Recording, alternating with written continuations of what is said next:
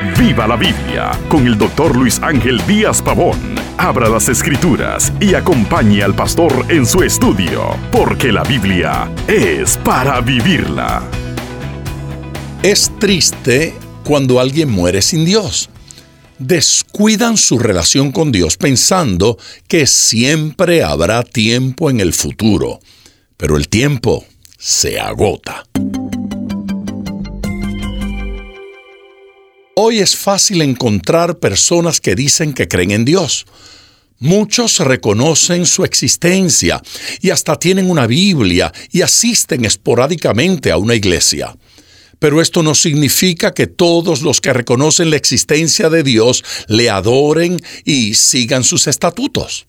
Las escrituras nos cuentan cómo profetas del Señor tuvieron que recordar al pueblo de Dios que debían serle fiel si querían tener una relación de amor con Él.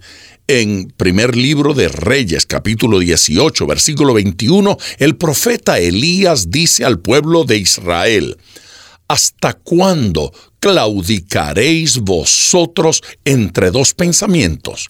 Si Jehová es Dios, seguidle y si Baal, id en pos de él. Tal vez usted esté pensando, pero yo no sigo a otro Dios que no sea Jehová, el creador del cielo y la tierra. Déjeme explicarle qué puede estar tomando el lugar de Dios hoy en su vida. Es muy común que muchos prioricen el trabajo, la familia, los placeres y entretenimientos antes que a Dios. Todas estas cosas son buenas, pero no están por encima de Dios. Dios es y debe ser lo primero en nosotros. Dice la palabra del Señor en Mateo 6:33, mas buscad primeramente el reino de Dios y su justicia, y todas estas cosas os serán añadidas. Dios promete encargarse de nuestros asuntos en la medida en la que nosotros nos encargamos de los suyos y le buscamos a Él en primer lugar. Algo también muy común en nuestros días es que no apartemos tiempo para adorar al Señor por medio del estudio de la Biblia, la oración y la comunión con otros creyentes. Siempre parece surgir un motivo más importante para nosotros que el buscar a Dios. La Biblia nos dice que cuando el pueblo de Dios buscaba rehacer su relación con Dios, ocurrían milagros que les recordaban cuán bueno era permanecer cerca de su brazo protector.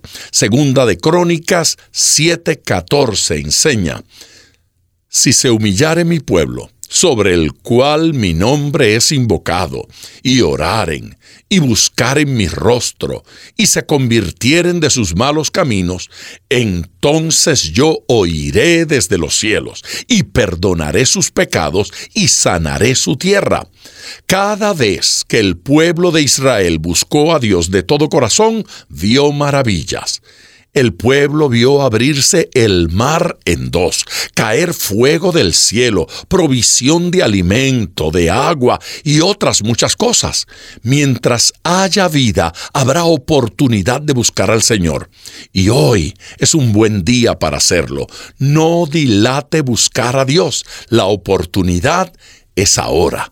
Y recuerde, ponga todo su corazón al estudiar las escrituras, porque la Biblia es para vivirla. Acompañe regularmente al Dr. Díaz Pavón en su estudio personal de la Biblia. La experiencia de décadas de ministerio de la palabra son vertidas en cada jornada.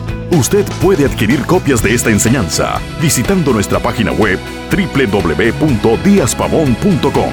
Esté atento, participe en nuestro próximo estudio y viva la Biblia.